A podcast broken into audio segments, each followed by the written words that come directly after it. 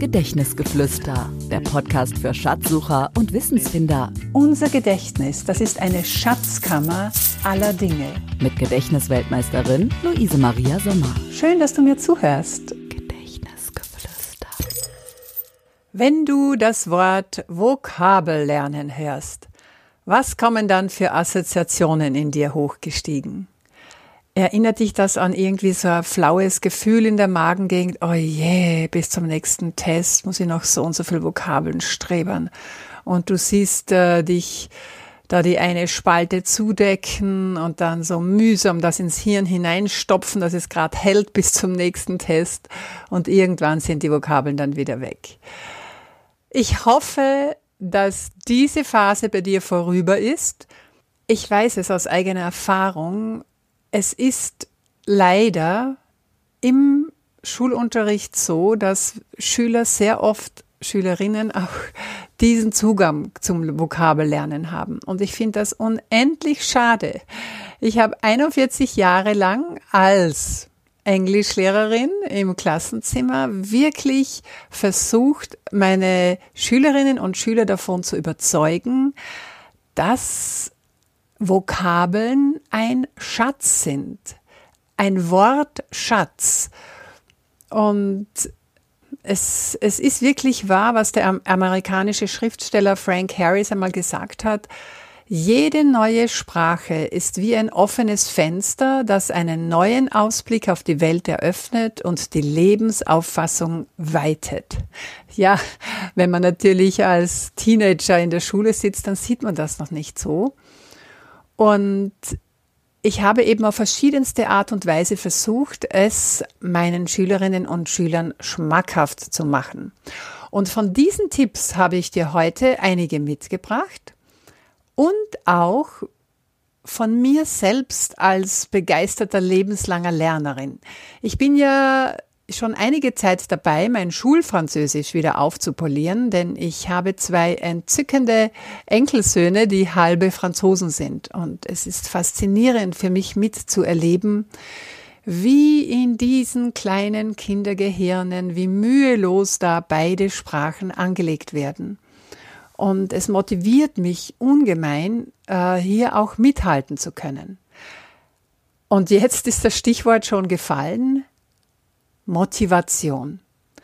Ich denke, du hörst mir zu und bist voll motiviert, wie ich ja auch aus den Rückmeldungen äh, erfahren habe und immer wieder lese, Mai Luise, wann kommen Vokabeln dran? Ich möchte so gerne eine neue Sprache lernen, aber dieses Vokabellernen, wie kann ich mir das leichter, wie kann ich mir das erleichtern?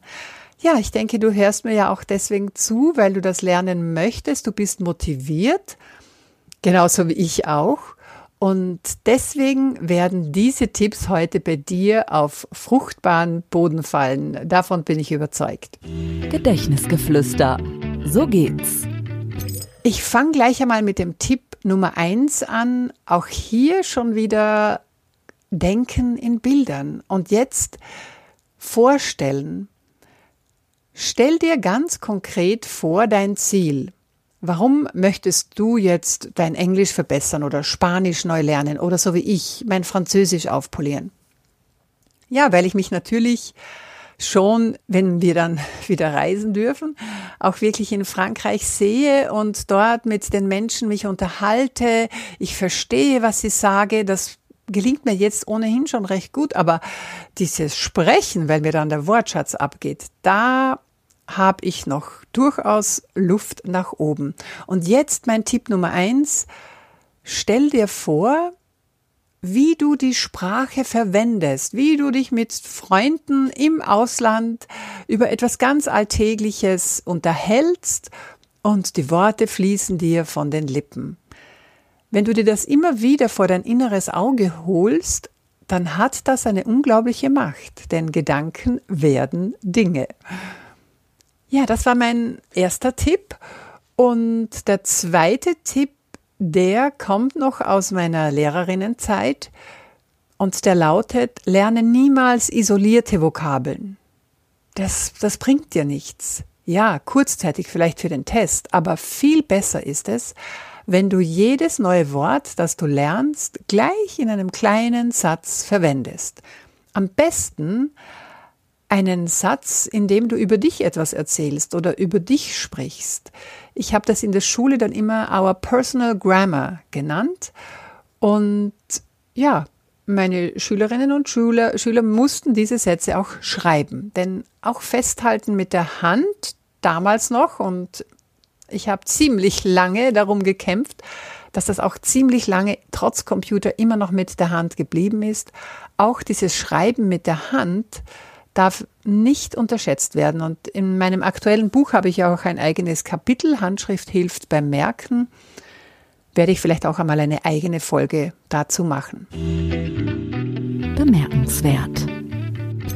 Also, verwende jedes Wort in einem kleinen Satz und jetzt kommt gleich der nächste Tipp. Lerne laut. Sprache kommt vom Sprechen. Und wenn du dieses Wort dann schon in einem kleinen Satz verwendest, es geht über deine Ohren noch einmal in dein Gehirn hinein, dann hat das eine viel größere Chance, dass das auch bleibt. Ich weiß noch ganz genau, ich habe mal auch versucht, also Grunditalienisch Kenntnisse mir anzueignen. Und da kam in diesem Kurs vor, sono sbalordita. Das heißt, ich bin verblüfft. Und das ist mir wirklich sowas von picken geblieben, weil ich mir so wirklich eine verblüffende Situation vorgestellt habe und ich dann wirklich laut diesen Satz gesagt habe, sonos balordita. Vielleicht merkst du dir das jetzt auch. Ich bin verblüfft. Gedächtnisgeflüster. Geflüster. Einfach mehr merken. Und jetzt komme ich zu einem Lieblingstipp von mir, der auch noch aus der Schule stammt, wo ich das mit meinen Schülerinnen und Schülern gemacht habe, aber den ich dir wirklich, wirklich ans Herz lege. Der hat viel Potenzial. Und der lautet, mach dir deine eigenen Vokabelpodcasts. Das heißt, nimm dich auf, wie du diese Vokabeln, diese Sätze, von denen ich dir jetzt gerade erzählt habe, wie du die aussprichst. Hör dir selbst zu, wie du diese Sprache schon verwendest. Und du kannst dann durchaus so eine Vokabelliste auch machen, das Wort auf Deutsch, eine kleine Pause und dann sagst du selbst auf Englisch. Ich habe dir hier etwas ganz Konkretes mitgebracht, eine kleine Überraschung. Ich lasse dich ein bisschen hineinhören in eine Audiodatei, die ich einmal fürs Englische angelegt habe. Es gibt ja im Englischen diese sogenannten falschen Freunde, false friends. Hast du sicherlich schon gehört. Das sind diese Wörter, die so täuschend ähnlich ausschauen wie in unserer deutschen Sprache. Zum Beispiel aktuell. Klingt doch wirklich sehr ähnlich wie das englische Wort actual, aktuell geschrieben, ja?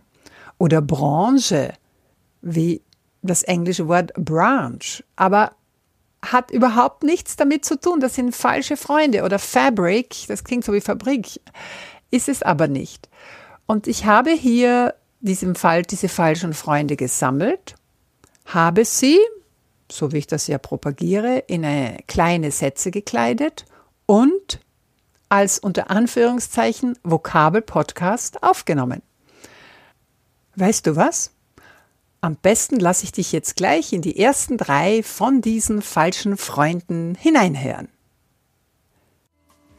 Aktuell, current und nicht actual, denn das heißt tatsächlich. Die aktuelle Lage im Nahen Osten ist kritisch. The current situation in the Middle East is critical. Aktuell, current. Branche er ist in der Automobilbranche tätig. He works in the automotive industry. Achtung, englisches Wort branch ist gleich Zweigstelle oder Filiale. Chef. In Englisch Boss. Ich habe gestern mit meinem Chef gesprochen. I talked to my boss yesterday. Achtung, englisches Wort Chef ist gleich Koch oder Chief ist gleich Häuptling. Deutsches Wort Chef ist gleich Boss. Also im Sinne von, Sie möchten also einen neuen Schreibtisch. So you'd like a new desk, wouldn't you? Englisches Wort also heißt. Ja, ich denke, die drei falschen Freunde, die wirst du in Zukunft jetzt richtig einsetzen. Und wenn du jetzt Lust darauf bekommen hast, mehr davon noch zu lernen und zu merken, dann habe ich ein kleines Freebie für dich. Auf meiner Webseite beziehungsweise in den Show Notes unten verlinke ich dir das. Das sind meine sieben besten Tipps zum Vokabellernen, kurz und knackig zusammengefasst. Und diese Audiodatei ist mit dabei.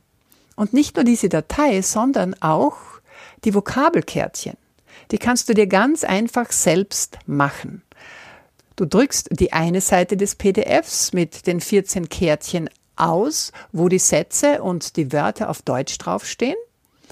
Dann nimmst du dieses selbe Blatt Papier, vielleicht nimmst du ein etwas stärkeres, gibst es noch einmal in den Drucker und druckst auf der anderen Seite dann die englischen Übersetzungen, äh, die englischen richtigen Wörter, die du da dann verwendest. Also wenn ich jetzt zum Beispiel noch nehme den blinden Passagier, die Stewardess entdeckte einen blinden Passagier, dass ich es rauskriege. Das ist natürlich kein Blind Passenger, weil das wäre ein sehbehinderter Passagier, sondern the flight attendant discovered a stowaway. Das ist der blinde Passagier.